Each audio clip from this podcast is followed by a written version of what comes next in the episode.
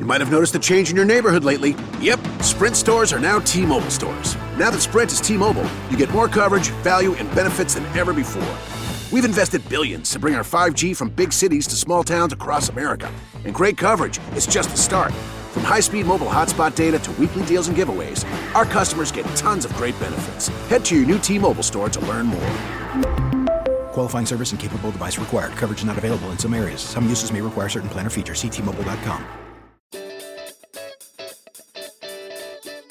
Viva la Moda Podcast. Bienvenidos a Viva la Moda Podcast, un espacio creado por Carmen Asenjo, o sea yo, donde vamos a hablar de diferentes temáticas vinculadas con la moda. Te invito a que lo escuches mientras haces otras cosas. Comenzamos en 3, 2, 1. Bienvenidos. Ay, cualquiera. Bienvenidos a Viva la Moda Podcast. Hoy estamos en un nuevo episodio y vamos a hablar de la historia del denim. Para eso me contacté con Mechi de la marca Limay. Hola Mechi, ¿estás por ahí? Buenas. ¿Cómo va? ¿Todo bien, vos? Todo bien. Hoy vamos a hablar un poco de la historia del jean, la historia del denim, que es este género que usamos un montón y que eh, vos te considerás una nerd del jean, ¿puede Sí. ser? Ponele, sí. Contame un poco, Mechi, eh, qué es lo que haces para que por ahí los que están escuchando se enteren que Mechi tiene una marca de denim que se llama Limay, pero contanos un poquito vos de qué se trata y cómo llegaste ahí. Yo tengo esta marca que es, eh, sí, el foco está puesto en ingeniería. Eh, es sin género, tiene una curva de talles bastante amplia y lo que a mí más me interesa de mi marca es que el proceso productivo está hecho todo en cooperativas de economías populares. Soy como bastante fanática de la industria y bastante ñoña de esa otra parte que no tiene tanto que ver con la historia. Eh, entonces, nada, esos serían como los pilares. Y yo llego a hacer jeans en realidad porque es el trabajo que hice siempre. Eh, soy diseñadora y trabajé mucho tiempo en producto en marcas. Y como chica de producto es lo que más hice jeans en, en marcas y después trabajé cuatro años en una fábrica de jeans y ahí fue como la, el momento donde entendí que lo que me gustaba era la industria y los procesos y, y hacer lo mejor Bien. posible dentro de esa parte, que es la más despareja dentro del rubro en general, ¿no? Como, Bien, Por sí, esto. sí, sí. Mechi, eh, vamos a hablar un poco de la historia, pero también quiero preguntarte algo. ¿Qué, qué considerás que tiene el jean que hace que sea una prenda que usan todos? O sea, porque realmente si yo tengo que pensar en una prenda que usaron todos alguna vez, salvo mi abuela, que bueno, que creo que nunca se puso un jean, pero creo que de, de- de mis viejos hasta acá, todos alguna vez en su vida o todos tienen un jean en, en el guardarropas. ¿Qué crees que hace, hace eso? Ah, Digamos, ¿por qué el jean pasa eso? No sé qué es exactamente lo que hizo que sea, o sea, es una prenda súper democrática y a mí eso es algo que me encanta de la ginería, que lo usan todas las generaciones, pero aparte eh, como que lo usan todas las clases sociales, por decirlo de alguna Total, manera, sí. como que llega a todo el mundo eh, con distintos calces, con distintas morfologías, pero como, como tipología, como prenda, el jean es, es algo que atraviesa a todo el mundo. Em, siento que quizás tiene algo que ver con la historia del jean, no sé, o sea, como, no, no sé si tengo una respuesta exacta, sé, sé que en algún momento como que se inicia como ropa de trabajo y en algún momento eh, a través de, empieza a, a escalar en eh, las clases sociales, entre millones de comillas, en algún Sí. momento por, porque mm, eh, eh, en los momentos de las protestas o qué sé yo, las clases medias eh, empiezan a utilizarlo como forma de empatizar con eh, movimientos antiescla- antiesclavistas o con, o con la gente que estaba en el mundo del trabajo. Y después escala en, en Estados Unidos, en Hollywood, todo el mundo, eh, no sé, nos acordamos de John Wayne, Gary Cooper, Elvis, por ejemplo, usando Sí. jeans, y ahí para mí se masifica y se, se hace como, lo- se vuelve como una prenda que usa un montón de gente.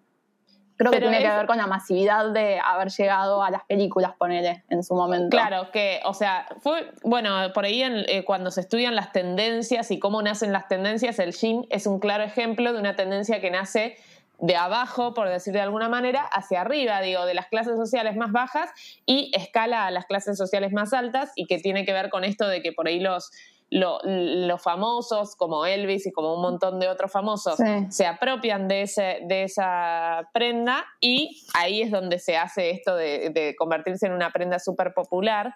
Pero la realidad es que no perdió vigencia desde esas épocas, que no sé qué, años son, serán los, años 50, 50 hasta hoy en día es una prenda que en ningún momento dejó de estar presente y es más, creo que cada vez tiene más terreno o gana más terreno y algo que siempre me genera dudas es que no es la no es el género más cómodo del mundo. Digo, si yo me tengo que poner a pensar que es una prenda que gana terreno por confort, no. Digo, hay un montón de géneros mucho más eh, suaves o de hecho creo que en la cuarentena viste que hay como un, chistecito con no me puse un jean. Hace tres eh, meses.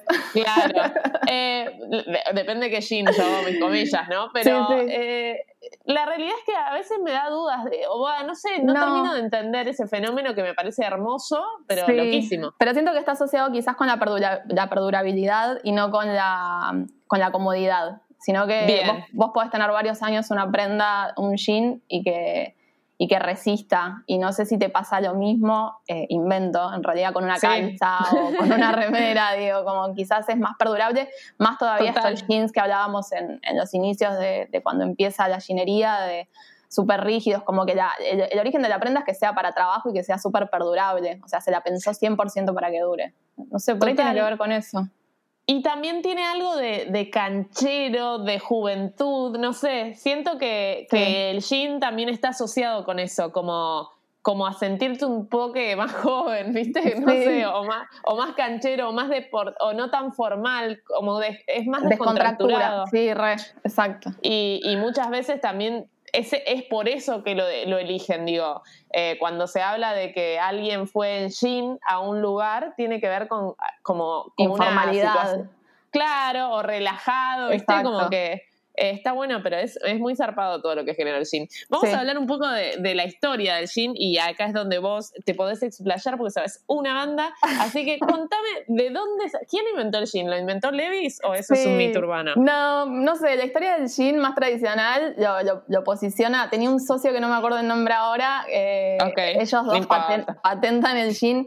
La realidad es que la tela siempre. Eh, como, que el jean como tipología es, o como prenda es un pantalón, cinco bolsillos, ese es el formato más tradicional. Y le decimos... explícame para qué sirve el chiquitito. El chiquitito se, llama relojero, Carmen. Era para guardar el ah. reloj en, el, en, la época de, no sé. Ah, cierto, cierto, lo había, lo había encontrado. ¿Viste cuando esos datos que no sabías? lo había visto alguna vez. Y me acuerdo que hace poco vi un video de Steve Jobs cuando lanza, no me acuerdo cuál de sus aparatos, tipo dice, alguien sabía para qué servía este bolsillo y saca su, su mini iPad, no sé qué, y, tenía el bolsillo. Después te lo voy a pasar porque salta. aparte Steve Jobs con el 501 lo vamos, es como alta referencia, es tremendo. Total. Eh, para, sigamos y después te quiero preguntar mil cosas del modelo ese del 501. Em, entonces, Jean es el modelo de cinco bolsillos que, bueno, que todos conocemos. Sí, y después está la tela que se llama denim, por eso mi marca se llama Lima y Denim, muchísima gente lo sabe, quizás mucha gente no, porque no es tan común la palabra, eh, que habla de la, de la tela. La tela se empezó a tejer en Francia en una, en una pueblo, ciudad, que se llama Nimes, eh, empezó siendo como una especie de, trapo de algodón tejido de forma, el tejido en inglés se dice twill, es una sarga en castellano, que tiene que ver con, con la forma que se teje la tela, nada, es una ñoñada. Bien, no, pero es dato. Se usa, es dato, y se usa em, eh, una anilina, ponele, se llama índigo, que sale de una flor originalmente, hoy es sintética en la mayoría, menos en algunos como eh, telas orgánicas y, de ese universo. Pero bueno, empieza el tejido como en Nimes, por eso se, dice que quizás el origen de decir de denim tenga que ver con denimes, de, que es de Nimes. Ah, como, me encanta. Sí, mucha gente dice que es por ahí. Yo siento como que es muy lógico que sea eso, pero bueno, nada, no, no, es, no es un dato eh, re concreto. O sea que ¿Y cuál es? No hay otra teoría, o sea, es esa, que el denim se llama denim porque viene de Nimes. como, tejido twill de denimes, como y que terminó siendo así de, Me copa. Eh, entonces es algodón, o sea, re que yo, soy alta, malísima, pero es un algodón tejido de una manera en particular. Algodón tejido de una manera particular que está sumergido en una anilina. El centro de la fibra es crudo. Estamos hablando del, jean, del denim más básico, ¿no? Hoy en día hay mil millones de mezclas de, fibras y todo, pero es, eh, está recubierto como en esta especie de anilina que se llama índigo. Y lo que pasa es, viste, cuando vos lavas una prenda, que eh, si tenés un jean que esté localizado, o sea, que sea más clarito en el medio, sí. eso significa que eh, de la forma más rústica de gastarlo se gasta el índigo, o sea, el azul que está por encima, y se ve el centro de la fibra que es cruda. O, sea, se tiñe para después gastarse. Exacto, exacto. Yo hago unos jeans que tienen un lavado súper básico, pero se notan las costuras, como que queda más clarito. Eh, tiene que ver con cómo está armada la fibra. Eso es más o menos a fines del 1800, como que se, dice que empieza Surge el tejido. El tejido. Y después la prenda, jean, eh, como, como prenda, surge em, en el 1900 por esto, Levi Strauss, y empieza siendo como ropa de trabajo. De hecho, se habla como que el diferencial es que le pusieron remaches en, en las bocas de los bolsillos delanteros y que la gente estaba contenta con eso porque hacía que los bolsillos sean más resistentes. Entonces, esto que hablábamos eh, recién sobre la durabilidad, ¿no? Como, bueno, la prenda va a durar más. Eh, era ropa para mineros, para gente que se dedicaba a trabajar. Eh, Bien. ¿El jean nació como masculino, digamos? Sí, el jean nació como masculino y como ropa de trabajo inicialmente. O sea, la historia dice eso. Y la idea era que sea un pantalón reforzado que se use para trabajar en las minas. O sea, no, no se buscaba algo tan estético, sino se buscaba algo útil y, y, durable. Exacto, como una prenda robusta. Me encanta la palabra robusto. una prenda... Bueno, la vamos a utilizar entonces. robusto, me la agendo. como una, una, una, prenda como muy durable. Bien. Eh, en el momento, eh, o sea, tuvo una, época en la que se usó simplemente como indumentaria de trabajo y después lo que pasó fue que eh, esto, John Wayne, Gary Cooper, Elvis, eh, los 50 Marlon Brandon y James Dean empiezan a utilizarlo como indumentaria para, para sus películas, o sea, como se populariza en ese momento y se empieza a volver una prenda que usan más todos, digamos. Quizás en ese momento eh, hay una imagen que me encanta de Marilyn Monroe usando un jean súper ancho el otro día. Ay, no la vi. Ay, te la voy a mostrar, es ¿Por qué crees que se, o sea, se empiezan a poner jeans las grandes estrellas? ¿Tenía que ver con una, un, digamos, eh, conciencia de clase por parte de estas, de estas eh, mega estrellas o porque simplemente representaban papeles de eh, gente que trabajaba y entonces se ponen esos jeans. Yo creo que tiene que ver con eso, poner es la época de las películas de cowboys, que también usaban mucho jeans en esa época, como creo que tiene, están, tiene más que ver como con los personajes que interpretaban, pero estoy especulando. Por ponerse en el papel. Ok, no, no, no importa, esto es Hablemos sin saber un poco también. No vos, pero yo, una banda. No, no, pero pero sí, como nada, siento que tiene que ver con eso, como apropiarse del personaje. ¿Y eso más o menos en qué época sucede? ¿En los 50 o antes? En los 50 se empieza a ser como más popular, digamos, como que hasta ese momento era más indumentaria de trabajo. y a partir de ahí empezó a popularizarse al extremo, ¿o no? Sí, después en los 60s y 70s lo que pasó es que poner los movimientos antiguerra o los hippies usaban los jeans para mostrar apoyo a la clase trabajadora y el feminismo lo empezó a usar para demostrar igualdad de género. O sea, era como un símbolo de contracultura, de rebeldía, como que servía para, como para demostrar como, no sé, o sea, creo que ahí se, arraigó más con la juventud también, ¿no? Como de tomar esta prenda que se usa para algo y, utilizarla como un mensaje también. Es real que es una prenda que, si bien fue creada con el objetivo de los hombres, es una prenda que usamos hombres y mujeres y todos. Eh, digamos, y que no, no está, si bien fue creada para uno, no es que hoy se identifica como de uno o de otro, como puede suceder con la falda, con un pantalón de vestir o sastrero o lo que sea. Es como que en sí es una prenda sin género. Hay, hay, prendas, viste que es real que hay prendas que están más arraigadas a un género, por más que no le podemos asignar un género a una prenda, pues no deja de ser una prenda. Sí. Pero entendemos como que una falda tiene una carga como más de feminidad. Sí. Eh, y un pantalón de jean quizás no, digamos. Y esto, eso me encanta porque siento que es súper democrático en más de un aspecto, ¿no? Pero en ese aspecto me parece que es súper democrático. Claramente hay calces que hablan de feminidades, quizás, y, otros que no. Pero, pero hay un montón de cosas que no, es más es re sin género un jean.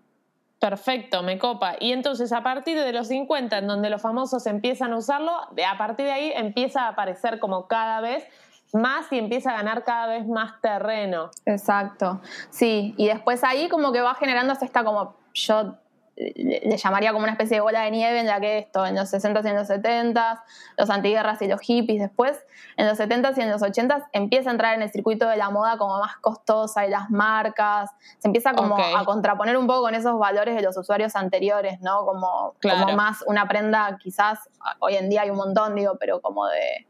De, prendas caras, de marcas menos accesibles, o sea, y ahí empieza como, yo siento como que abarcar todo el rango de, tipo también escalas sociales, ¿no? Como que se vuelve una prenda recontra cara también. Digo, como marcas de, primerísima línea las empiezan a fabricar como un producto aspiracional.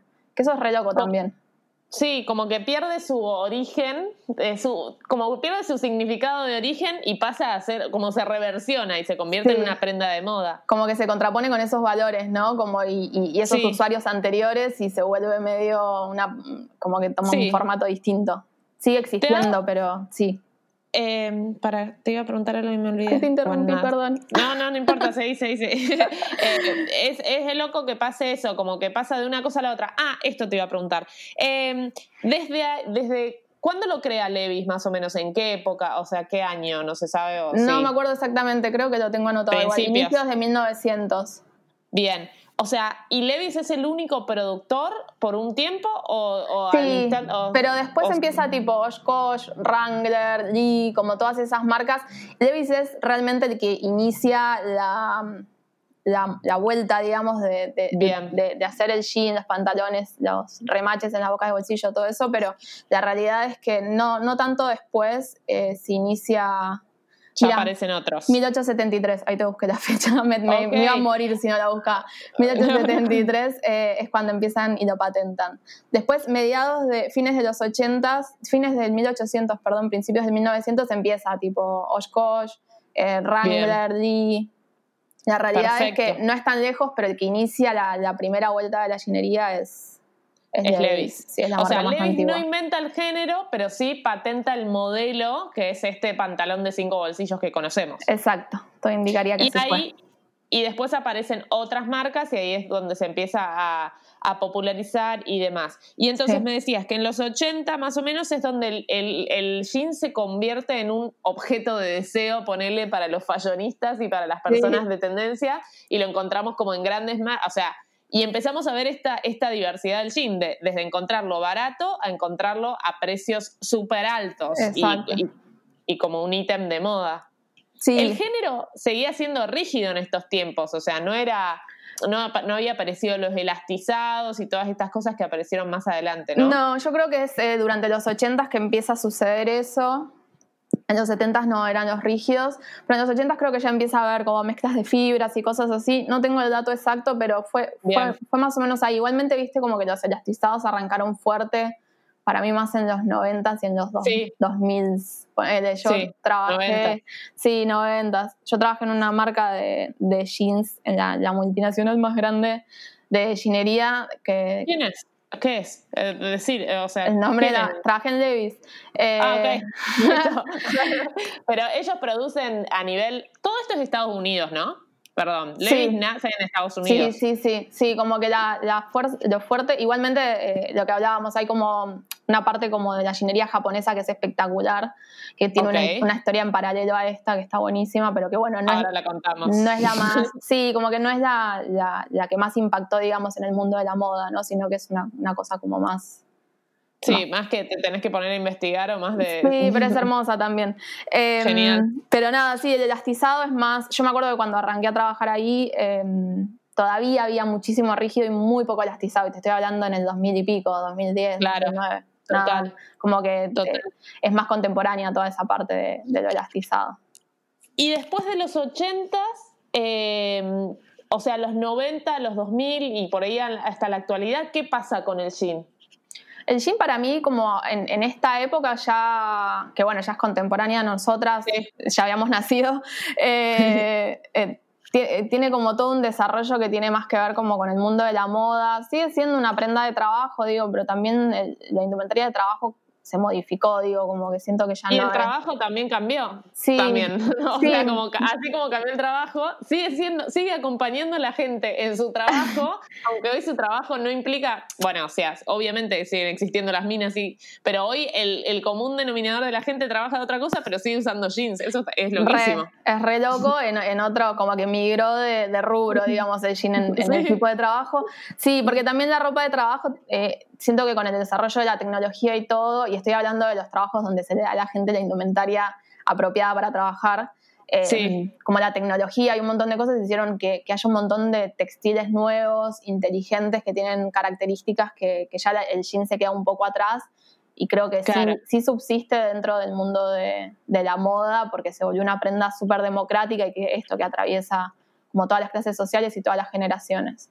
O sea, Y también cumple con eso de, de no pensar mucho en qué ponerte, ¿viste? Como que también pasan, como que con un jean solucionás. Estás vestido, más o menos, o Sí, sea, sí. y, y- y, no sé, son todas mis apreciaciones personales acerca de los jeans. no, sí, pero Eh, coincido, re.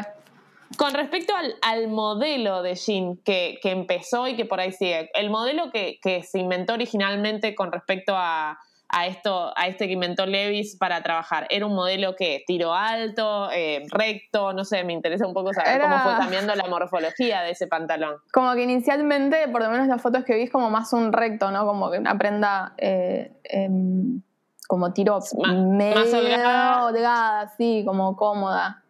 Bien. Em, y, y después a lo largo de las épocas fue cambiando. Poner en los 70 apareció el Oxford o sí. no.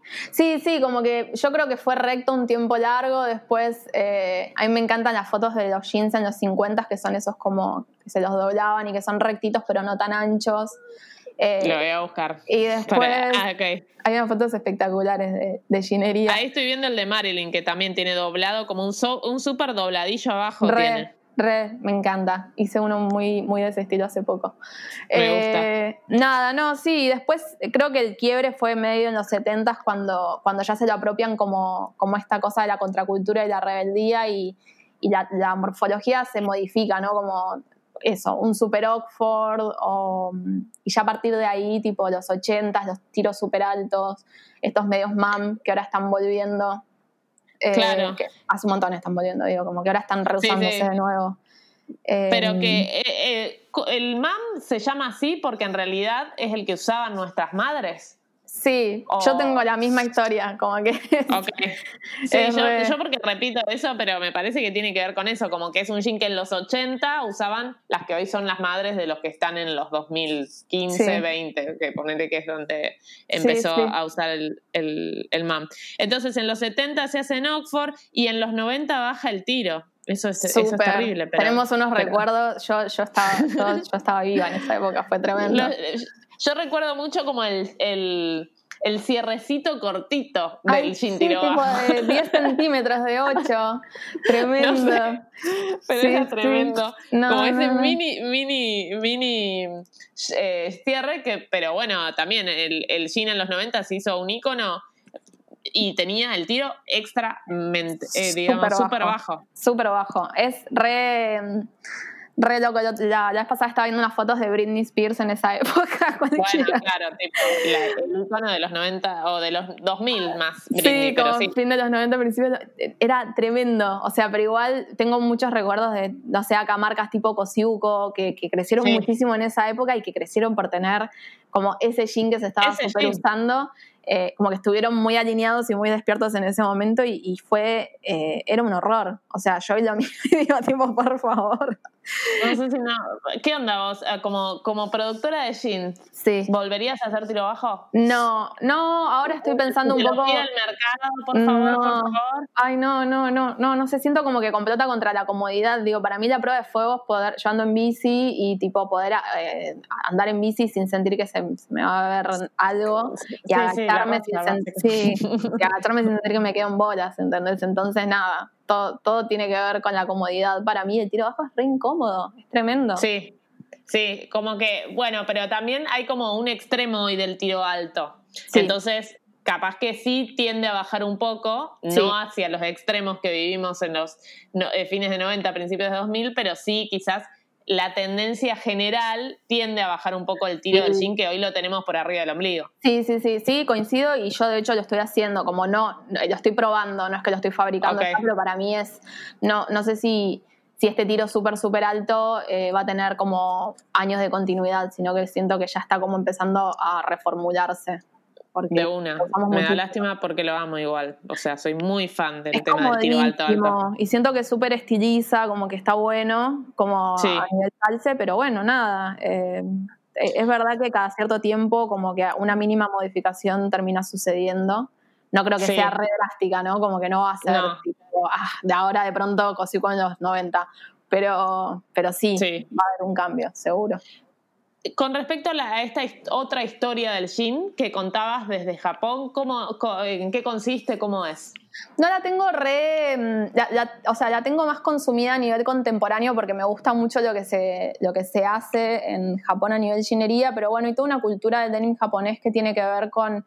Em, hay una un tipo de denim que se llama Selvage que tiene. Es una ñoñada, es como. Eh, quizás. Quiero verlo. Es, tipo, es hermoso, es una tela que es súper angosta que tiene como los orillos, que son los bordes de la tela, como con unas, eh, como que tiene un dibujo el orillo. Entonces, ¿Cómo se llama el, el Savage, Selvage? ¿Cómo es?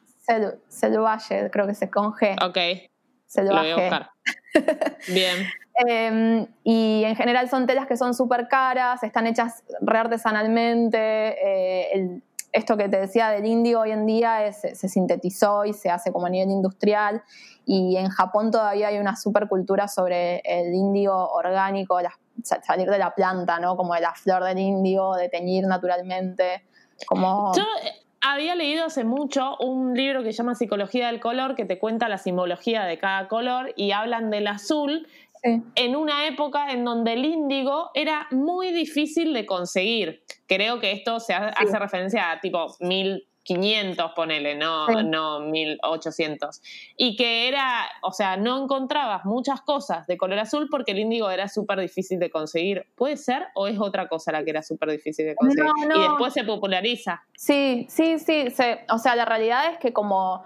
Eh, el cultivo de indio era como, no sé si, si difícil de hacer, no tengo como el dato exacto, pero sí sé que en un momento era como algo muy preciado eh, que, se cultivaba mucho porque era, es una re buena anilina natural, no sé, como tinte natural. Sí, perfecto. Entonces puede que haya pasado que en algún momento no estaba tanto y después se, popularizó. Sí, re. Sí, sí. No, no tengo el dato exacto, pero sí, seguro. ¿Y qué tiene este jean, digamos, más allá de que, que es como más natural y está hecho como más artesanalmente?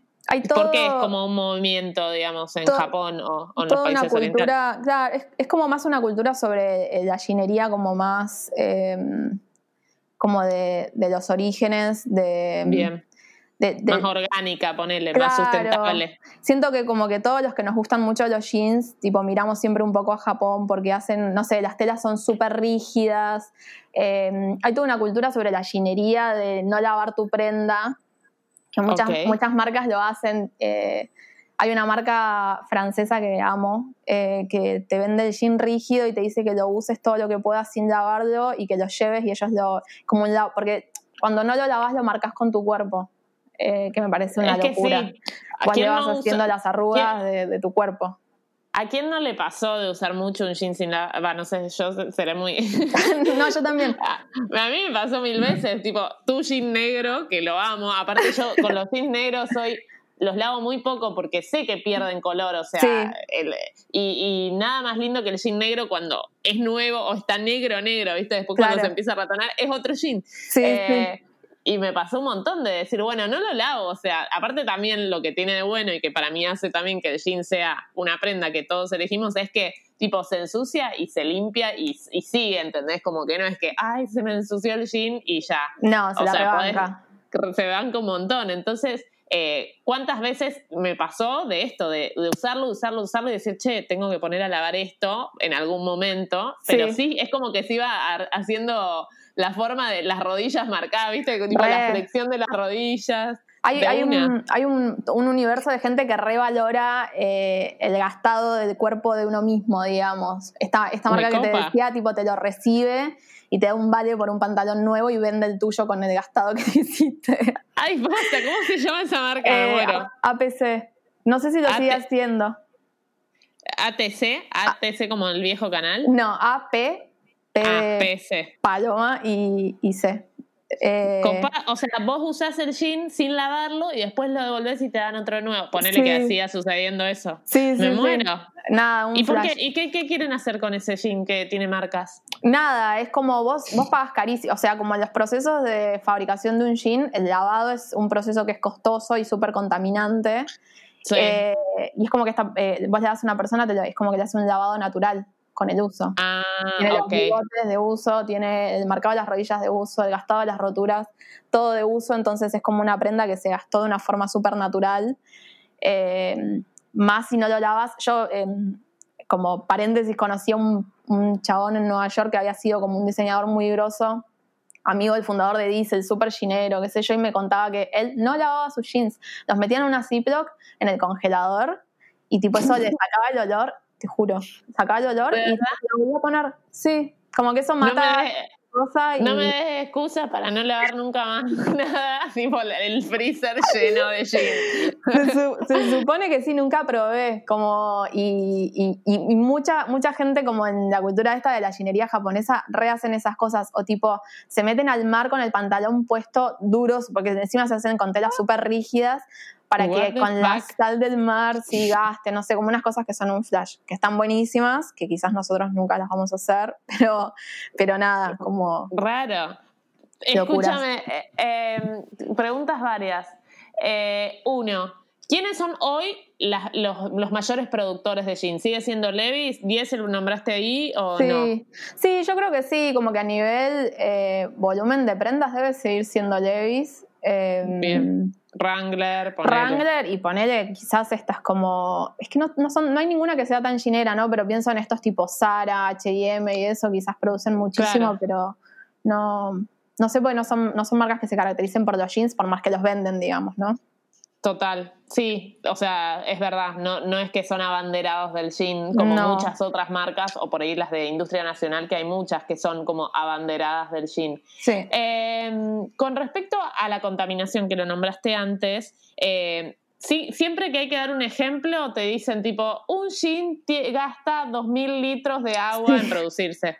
¿Viste cómo es el dato? Sí, sí. Eh, no- eh, ¿Qué onda con eso? ¿Existe la posibilidad de hacer un jean sustentable? Existe, yo lo, lo estoy recontra transitando en este momento y es como que, eh, bueno, en este momento justo de cuarentena eh, se volvió todo mucho más complicado de, de llevar adelante. Existe, en, de cierta manera, eh, procesos más sustentables dentro de la ginería, pero no deja de ser un, un rubro recontaminante. Ok, o sea, el agua es necesaria para hacer el desteñido del jean. Sí, en realidad lo que se dice cuando, se- cuando te dicen eso de un jean lleva, no sé, mil o dos mil litros de agua, tiene que ver con todo lo que se usa para regar, las plantaciones de algodón, eh, ah, ok. como todo. No tiene que ver con el desteñido del jean. Que, También, sí, yo ahora ponele, estoy haciendo en Limay un, un lavado que es un proceso que trabaja con nanoburbujas y lleva un vaso de agua eh, hacer el Ah, lavado. Nada, zarpado. está buenísimo, pero digo, yo intervengo en el lavado. La realidad es que eh, Vos no sabes todo el proceso que tiene el género hasta que te llega a vos, digamos. Hoy en día lo que, lo que hago es, eh, hice una, una consultoría con una mina que es muy grosa en sustentabilidad, porque no, la Ajá. sustentabilidad ecológica quizás no es mi punto fuerte y yo sí quería Claro. ser como más sustentable esa pata. Y, Socialmente. Ok. y, O mm, sea, perdón, tu fuerte o, o donde hoy más haces hincapié tiene que ver con la sustentabilidad desde, desde el tema de la contratación de las personas, desde el tema, Sí. porque digo, porque por ahí a veces la sustentabilidad solamente la, la gente la piensa desde el lado de los géneros o desde las de cosas orgánicas, ecológico. Claro, y no desde el lado de lo social que es tan importante Sí. como lo otro. Sí, es como la, la pata que yo tengo como más, más profundizada, es lo, le dicen sustentabilidad social y para mí lo importante ahí es como fortalecer economías locales y trabajar con las industrias de acá, digo, y como yo eh, eh, muté y empecé a comprar solo, eh, me queda un solo producto que no lo hago con telas nacionales y después todo está tejido acá, que está bueno porque Genial. fortalece las economías locales, pero también eh, como gastás menos en fletes y todo, ayudás un poco como la huella de carbono y un montón de cosas. Pero porque la realidad es que en su momento yo coticé traer, no sé, una tela que estaba hecha de un denim que estaba hecho de envases PET reciclados o una tela que estaba hecha de eh, algodón orgánico con... Pero también el gasto del flete de traer esa tela acá es re poco sustentable. Tipo, te querés hacer el sustentable y terminás contaminando más porque, y aparte, el precio. Se, mi idea, carísimo. Y, claro, y el precio se vuelve mucho menos sustentable. O sea, porque también en la sustentabilidad hay algo de esto del precio más justo y, y no, no generar sobreprecios que. Ser democrático, ¿no? Todo lo más posible. Sí, sí. Que si traes el, género desde la otra punta del mundo, claramente se lo tenés que cargar al costo, o sea que ahí es cuando se hace todo el lío. Así que perfecto. Y me decías que, que, entonces por ahí en el proceso tuyo del lavado no tiene tanto, pero bueno, por ahí quizás en, en, llegar al género eh, se gasta más agua, digamos, eso es. Sí. Eh, hay varias cosas, creo que el impacto más fuerte está en eso, en, general el, tejido y en, y en la parte de lavandería. La realidad es que estoy tratando de trabajar con lavaderos que hagan eh, nada, eh, tratamiento de fluentes, que potabilicen el agua una vez que la terminen de usar, como un montón de cosas, pero realmente es un proceso complicado, digo, como no es una línea recta, todos los que hacen sustentabilidad te lo, te lo dicen, digo, como me lo han dicho a mí, es como, che, esto es como imperfecto, digo, yo te puedo decir como eh, todo el laburo que, que, hago de gente que conozco que hace sustentabilidad es como, bueno, es, es un, un, proceso eh, en construcción. Yo soy súper concreta sobre las cosas que hago, como que no soy muy fanática de decir, ay, la ropa está hecha con amor y por eso es sustentable, porque nadie, nadie, nadie abraza un jean y le dice te amo, pero bueno, nada, como también tengo que ser concreta sobre eh, hasta qué punto puedo hacer con las herramientas que tengo a mano en el contexto mundial y país de ahora, ¿no? Me encantaría mejorarlo. y también entender que creo que tiene más que ver con ser sustentable en quizás hacer una producción más acotada y no, o sea, todo, todo es malo cuando se lleva a grandes escalas, digo yo. Em, por ejemplo, un jean, como venimos hablando hace 20 minutos o 30, tiene que ver con que es una prenda súper resistente, que se van con un montón de cosas, que podemos no lavarlo durante mucho tiempo. Entonces, es una prenda que no vamos quizás a salir a comprar todas las temporadas, sino es una prenda que podemos usar durante varios años. Entonces también tiene que ver con eso. O sea, quizás el jean sigue siendo una prenda que contamina, pero bueno, cuando no se hacen tantas, tantas grandes escalas, es cuando, es cuando por ahí se, ayuda un poco al proceso y cuando se fomenta un poco esto de encontrar un jean que te calce bien, que te quede cómodo, que, que, lo, dure. que, lo que sea, que dure entonces es donde también estamos aportando de alguna manera a, reducir esto del consumo masivo. Sí, para mí lo importante ahí es como la perdurabilidad de la prenda y de hecho eh, ahora lo, estoy desarrollando, que es una pavada, pero es como una especie de kit de arreglo para, para jean. Eh, no, no para que para decirte se te va a romper, sino para decirte, che, en un año o dos años necesitas hacerle un parche, pues se te desgasta en, en la entrepierna, que es lo más común del mundo nada, no lo tires, ¿entendés? Como, o a, mí me encantaría lograr la manera de poder recibir las prendas que, que las y personas... algo con eso. Y transformarlo en otra cosa. Eh, para, es, tipo, es como una búsqueda, no es que tenga una respuesta sobre eso, pero me parece que ahí también hace sustentabilidad, diciéndole, comprate uno, no te compres 20 y que te dure. Porque yo no quiero fomentar el consumo desmedido, por más que vivo de vender ropa, digo, sino prefiero como fomentar como el consumo un poco más consciente de prendas que te duren y que sabes que, que no sé, yo muchas veces hago arreglos para las clientas, les clientes, de, de, que, de salvarles la prenda para que si se les rompió por algo no la tengan que tirar.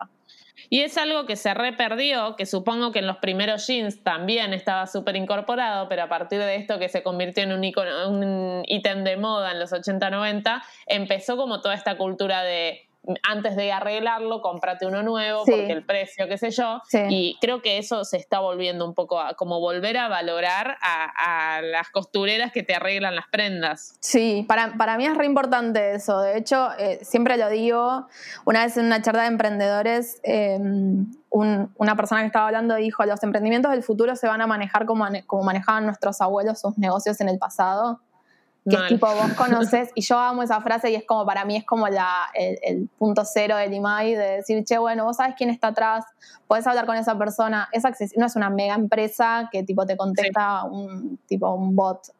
Sí, sí, sí, sí, sí. Es tipo, y se te rompió y, y podés hablarme y quizás te puedo ayudar o te puedo ayudar a encontrar la manera o digo, como todo un poco más eh, cercano y fácil, ¿no? No todo tan frío y bueno, lo tirás y como es re barato, donde comprate otro, ¿entendés? Como no, bueno, está bien, compraste una prenda que te tiene que durar, que te dure eh, y, tener las herramientas para que suceda. Preguntas que no tienen nada que ver. No, eh, ¿qué onda con los lavados? Viste como que en una época se usaban los desgastados, no sé cómo se llaman. En una época aparecieron como jeans que, que tenían 20.000 desgastados, después como que se volvió al, clásico, o sea, el clásico es azul liso, digamos. Y después se fueron incorporando y sacando, tipo esto de que, como decías, los bigotes. Eh, que a veces estaban más desgastados o ciertas zonas que se desgastaban en la parte de la, del, del muslo o de las rodillas, ¿viste? Como que eso fue tendencia, ¿qué onda?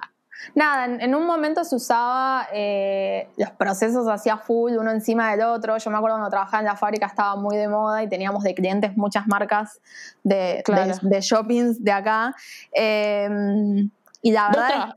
¿Pero Levis le producía a otras marcas o No, no, pero yo trabajé cuatro años en una fábrica también. Trabajé en varias marcas y después trabajé en una fábrica que trabajaba para herencia, para, para Mil, para Vitamina, para Chiavara, para Tascani, para todas las marcas del shopping de fábrica, a Zara. Y en ese momento se usaba mucho, ¿no? Como un proceso arriba del otro y le hacías gastado y rotura y después un bigote y después lo tenías de un sobretono y qué sé yo. Y eso se fue, yo no sé si es como esta vuelta medio a a los orígenes, a los clásicos, esta cosa como de, minimalismo. Yo soy fanática del lavado, bueno, todos mis lavados son súper sencillos y me encanta eso, como que... Eh, pero bueno, también hay un mundo que sigue consumiendo los lavados así súper rebuscados. Digo, pasa que no, no quizás es, es lo, que más se usa hoy en día, sino que estamos volviendo como un poco más a la simpleza en eso, ¿no? Total, eh, como a un look más minimalista y eso. Y también creo que, va, siento que tiene que ver con que se ha experimentado el género de muchas maneras y como es algo que es súper clásico y que viene hace tanto tiempo, seguramente fue sufriendo como diferentes, bueno, vamos a probar a hacerle lavado, vamos a probar a hacerlo elastizado, como ir, ir, ir, como moviendo el género hasta lograr diferentes cosas. Algunas quedan y otras no tanto capaz. Sí, y en ese sentido, como ahora mientras hablamos estaba pensando como qué loco porque no es que es un, un, textil y una prenda que tiene un recorrido de muchos, muchos años, pero que recién hace poco, tipo, se exploró más allá de como esa forma como súper, como más limitada, ¿no? Como que fue súper limitado mucho tiempo, siento, y que el mundo de los lavados, de los elastizados, de, de todo eso, como mucho más extraño o distinto, es más de esta época, ¿no? Como de los últimos 30, 40 años como mucho. Es verdad, o sea, desde el 1800 hasta los 80, ah, o sea, casi 100 años estuvo sin modificarse el género y después recién ahí empezaron como a darle más vueltas. Re, re, acá en Argentina eh, la primera fábrica que lavó jeans eh, está en Pergamino y era un, creo que hacían lavandería de sábanas y cosas para hoteles e industrias y, empezaron a hacer... son como súper grandes ellos, ¿no? Porque yo he escuchado muchas veces que me dicen tipo la única fábrica de jeans que hay en Argentina está en Pergamino. Es la industria más grande, sí, de jeanería de, Argentina y no sé si no de Sudamérica, son gigantes. No sé hoy en día en qué están, digo, yo los tuve de proveedores mucho tiempo en algunos laburos. Eh, pero sí, son mega, mega. Pero, ¿qué es lo que hacen? ¿El género? No, corte, confección y lavado. Ellos se teje tela en Argentina, pero ellos creo que no tejen. Bien, eh, perfecto. Ellos hacen la moldería y, el corte y la confección. El desarrollo del producto en sí, digamos. Eh, sí, porque esa, frase tipo, todos los jeans que compras los hacen en la misma fábrica me ha llegado muchas veces y me ha llegado que es de pergamino, pero bueno, digo, eh, necesito que, alguien me dé la data. No, en pergamino igual hay un montón de fábricas, pero las marcas grandes, muchísimas, trabajan con esta fábrica grande. No es que todos, todos, pero sí muchos, muchísimos. Perfecto. Y te hago, vos haces la corte y confección de los tuyos, ¿no? Con los talleres. Sí, hago, yo hago la moldería de mis jeans, que es algo que me, gusta hacer, digamos, hago mis progresiones y eso. Ahora igual las digitalicé, pero mm, después corto en una cooperativa, coso en otra cooperativa y lavo en otra cooperativa. Depende, el lavado a veces lavo en una cooperativa, a veces lavo en este lavadero que hace los lavados más sustentables. Eh, depende del tipo de producto, pero hago todo, todo así en cooperativas.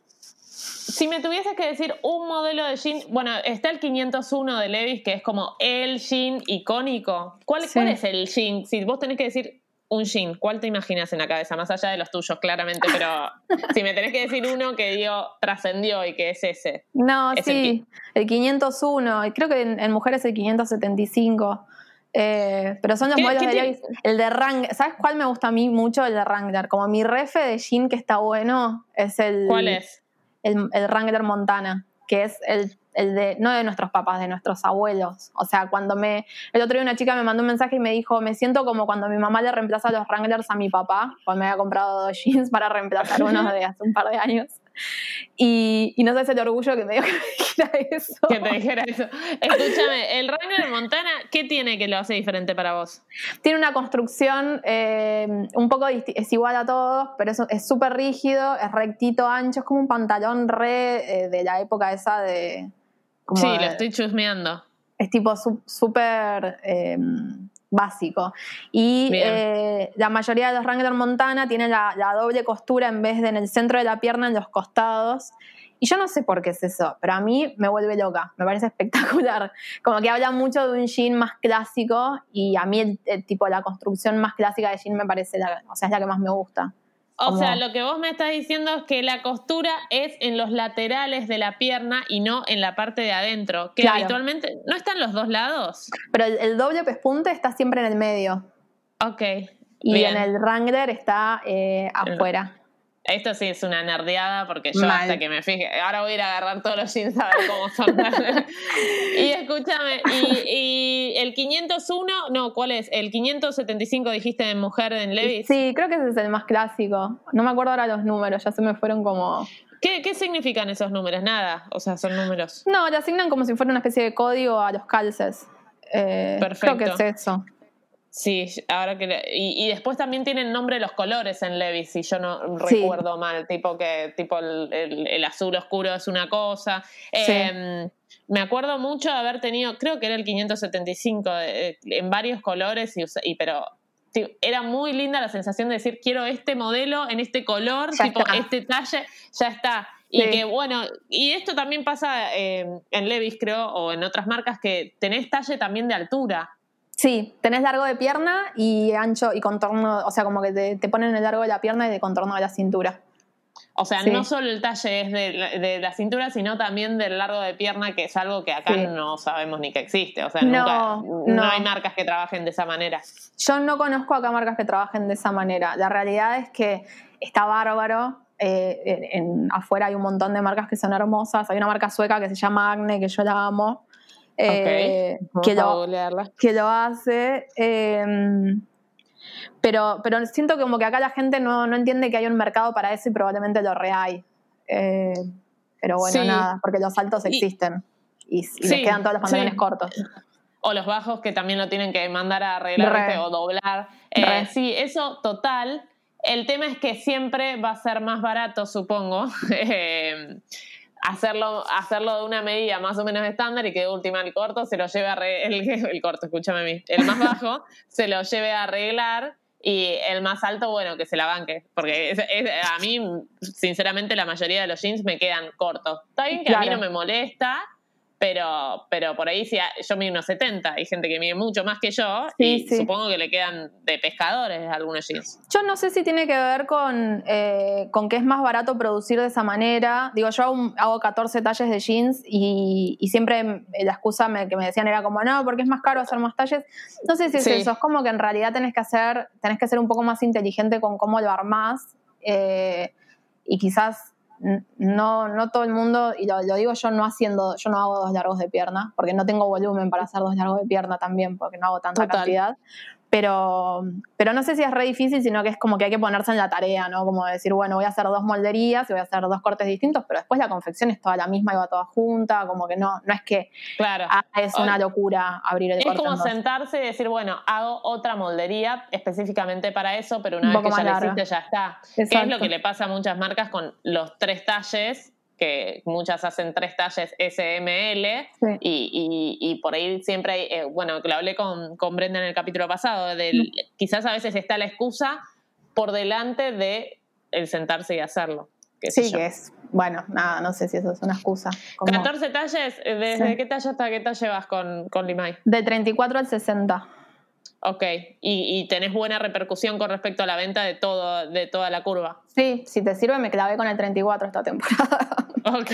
Como que los, más chicos, eh, no, no, sé si, bueno, el 34 no se vendió bien, pero sí, sí, re, o sea, es impresionante. Eh, se venden todos bastante parejo y eso está buenísimo porque te enseña de que, de que, de que no hay excusa y que está re bueno hacerlo, como que recibe. Total. Digo, a nivel comercial, ¿no? Como de la persona que piensa más en frío y no piensa en en como otra razón por la cual hacer talles, digo... El aspiracional muchas veces de quién quiero que use mi marca y no quién realmente... Es tremendo. Segmentar por eh, talle es un horror. Sí, sí. Sí, sí, sí, totalmente. Pero recontra existe el mundo de las marcas en las que yo trabajé, relaboraba de, de esa manera.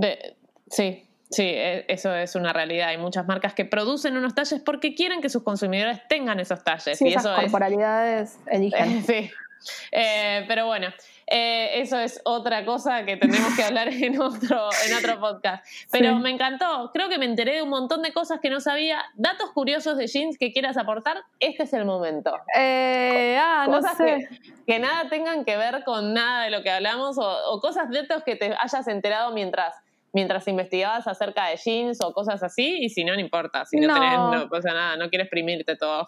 No, no, igual esto, estoy como en, en este momento, eh, hay una historia tradicional sobre la ginería y hay una historia como más alternativa que, que, quizás yo ahora la estoy explorando más. Justo el otro día Gaba, que es una chica que, que nos, nos, tenemos en Instagram. sí, eh, hicimos un podcast. Ah, es una genia, me mandó un... Yo venía leyendo sobre como la, la, esclavitud y cómo estaba relacionada con, con como cuando se inició el, tejido de, denim. Y ella me mandó otro artículo que tiene que ver sobre como los derechos civiles en Estados Unidos y Martin Luther King y la ginería y tipo como hay todo un universo de, al, margen de la ginería japonesa que es otra historia digo como que no es la tradicional como este universo de los descendientes de esclavos que fueron parte de la creación de la tela y como, como eh, Martin Luther King y los overalls, los jardineros, digo, como los activistas de derechos civiles, la vestimenta de los activistas, que también siempre como que termina siendo un símbolo de protesta, eh, porque, porque habla de, luchar por igualdad y, ser solidario, entonces como a, mí hoy en día como por ahí me flashea un poco más eso, pero no tengo redata concreta, sino es como un mundo que estoy empezando a explorar porque porque me parece como que está bueno también hablar de lo no tan mainstream o la historia que se cuenta siempre, ¿no? Pero sí, sí, como que en estos tiempos aprendimos a que la historia que nos contaron siempre puede, puede estar sesgada por algún interés, entonces empezar a buscar esas otras historias o esas cosas que por ahí no están tan en la superficie y que hay que meterse un poco más en lo profundo para averiguar, está buenísimo. Los overoles tienen que ver con eso, los overoles de jean. Sí, como que se usaban en esa época, igual los overoles también, eh, creo que el origen eran, eran de ropa de trabajo. Sí. Claro. Sí, sí. ¿Y, ¿Y, las camperas de jean cómo surgen? ¿También con el jean? No tengo ni idea. Lo podemos buscar. no, me gusta, me gusta el que no, está perfecto. Y yo, y yo que flasheo que vos me das todo Google del jean. No, a mí me encantaría. eh, perfecto última pregunta, ¿cuál fue el primer jean que te compraste a conciencia? O sea, porque seguramente todos tuvimos jeans antes de quererlo, o sea, pero en algún momento dijiste, me voy a comprar el jean. ¿Cuál fue ese jean? Un Levi's 575 que me acuerdo que me llevó mi mamá y dije, me siento rica, me lo doblé dos veces para afuera, tipo la, foto de Marilyn que, que, estábamos hablando y me sentía con una Solstar, me sentía lo más canchero del planeta. Qué gansa, tenía tipo 14 años, no sé. Perfecto. Yo creo que el mío también fue el. No sé si el 501. ¿501 viene de mujer o no? Creo que viene como una versión de mujer, pero no me acuerdo del número. No estoy segura. No, debe haber sido el 575. También fue el azul oscuro, oscuro. el, eh, y lo usaba con Converse rojas. O sea, ese era mi. eh, ese fue mi primer gym. Pero también sé que Kosiuko tuvo como. Yo nunca tuve de Kosiuko. Yo tampoco. Eh, en esa época, digamos. Después sí, pero como que no, no tuve el jean de Kosiuko en los principios de los 2000, no sé cuándo. No, no, yo eh, tampoco. Éramos chicas igual. Como que me acuerdo que mis viejos no me dejaban. No, eh, mis viejos ni a palos se le pedía un jean de coseo que me lo iban a comprar. y, después también me acuerdo como una, tipo, contando cosas que me pasaron con los jeans. Me acuerdo de un verano, porque a mí, yo soy de Rosario, entonces muchas veces me pasaba que en el verano me iba de vacaciones a la costa y ahí es como que te hacías una actualización de tendencias, que era algo que me encantaba. Yo soy de Neuquén, yo soy de Neuquén y me pasaba lo mismo. Mis hermanos estudiaban en Buenos Aires y venían tipo cancherísimos y era, ah, en Buenos Aires se usa eso, qué loco. Claro. Eh, me encanta porque no pasa eso a la gente del interior, por si no lo saben. Los privilegios de vivir en capital son un poco eso. Entonces, eh, me iba de vacaciones a la costa y de repente vi que había un montón de gente, o que yo estaba en una burbuja, qué sé yo, con jeans con alitas en la cola, que fue el principio de, Rapsodia. Re, me recuerdo. ¿Qué onda? Toda esta gente con estos jeans en alitas en la cola y digo, ¿por qué yo no tengo uno? me perdí. pero eh, la verdad es que no me llegué nunca a comprar el jean con alitas en la cola porque seguramente en algún momento le dije a mi mamá o a mi papá, che, quiero este jean y me dijeron, no, Carmen, no, no. a hacer otra cosa. Lo y mismo. Bueno, sí, sí. Eh, pero el 501 claramente fue uno, el 575 fue el primero que me compré a conciencia y dije, este lo uso y lo usé una banda y debo tener como un montón de fotos con ese jean y con la combinación de las Converse rojas en mi caso. Yo también, el mismo, re, Converse negras. Ah, bueno, invitamos a todos los que escucharon el podcast hasta acá a que nos cuenten cuál fue el primer jean que se compraron a conciencia, cuál fue el primer jean que dijeron, quiero comprarme un jean y voy a ir a esa marca y voy a comprarme ese modelo. Y eh, Mechi, elegí una palabra clave para que nos manden por mensaje privado si escucharon hasta acá. Que tenga que ver con la Con lo que hablamos, sí. Eh, denim, ponele. Vamos a poner denim como palabra clave, así que si llegaste eh, hasta estos 54 minutos, que fue un montón para hablar de una prenda que es el jean y que es espectacular y que debe tener un montón de data. ¿Hay algún documental que hable de esto? Hay un capítulo que está bueno y que es interesante, que habla mucho de la jeanería japonesa en Netflix, una...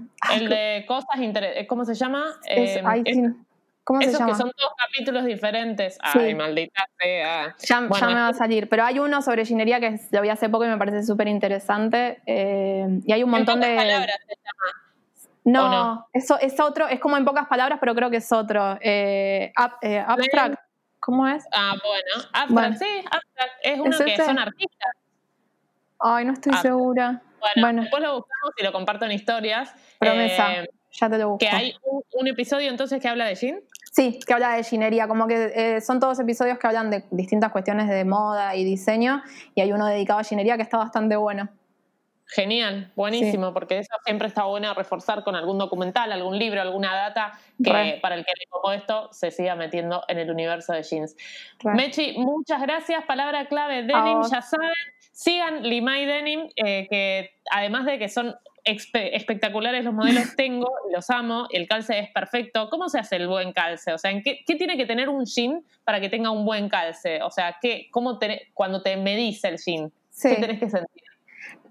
Es muy como, es muy personal eso, como que me, da mucho miedo generalizar que es un buen calce porque es como muy, cada uno lo vive de distinta manera. Yo sí puedo decir que, que laburo mucho la moldería y mucho el calce porque hace muchísimo tiempo que lo hago, como que es cero, mm, cero improvisada la, la cuestión de haber llegado como a, hacer los moldes como los hago. Y, y, lo pienso todo el tiempo, digo, como que creo que la respuesta es tipo, saber qué les gusta sobre un calce y tratar como de, traducirlo bien a, quien se los va a hacer, ¿no? Pero es un súper laburo. La comodidad, digo, de tener un pantalón puesto que es de un género que no es tan liviano, pero sin embargo no sentirlo también tiene que ver con eso. No sé, en, otras épocas el buen calce era que te levante la cola, que el bolsillo, que no qué sé yo. Hoy creo que se corrió un poco eso y tiene que ver con ser, estar más cómodos con esa prenda. Re la comodidad y ay, sí, es la comodidad. Tipo esto, como yo siento que es agacharte y que no se te vea la raya y tipo, que te podés mover dentro de todo como y que, te, quedas sentador, digamos, para lo, que tenés ganas o como querés verte. Perfecto. Buenísimo, Mechi. Muchas gracias por esto, esta hora que te tomaste para charlar de este tema que está buenísimo. Eh, si llegaron hasta acá, entonces ya saben, la palabra clave es denim y nos cuentan cuál fue el primer jean que compraron con conocimiento de causa eh, y dejaron ahí sus pesos, que no es una prenda súper barata, pero sí sabemos que es una prenda que nos dura un montón y que si vamos a, baquetear una prenda es esta. Es un jean, exacto. Gracias. Eh, muchas gracias. por quedarse ahí y nos vemos la próxima. Chao, chao. Chao. Viva la Moda Podcast. Dunkin' is putting a whole new spin on pumpkin at Dunkin' with our new pumpkin cream cold brew. Smooth, bold cold brew topped with velvety pumpkin cream cold foam made with cinnamon and nutmeg spices. And there's more pumpkin for you to love, like the delicious fall classic, our pumpkin spice signature latte. Rich espresso topped with whipped cream, caramel drizzle, and cinnamon sugar. That's how we pumpkin at Dunkin'. Sip into the fall season with the $3 medium pumpkin cream cold brew or pumpkin spice signature latte. America runs on Dunkin'. Participation may vary. Limited time offer. Exclusion apply. Valid on pumpkin spice signature latte only in all cold foam cold brew.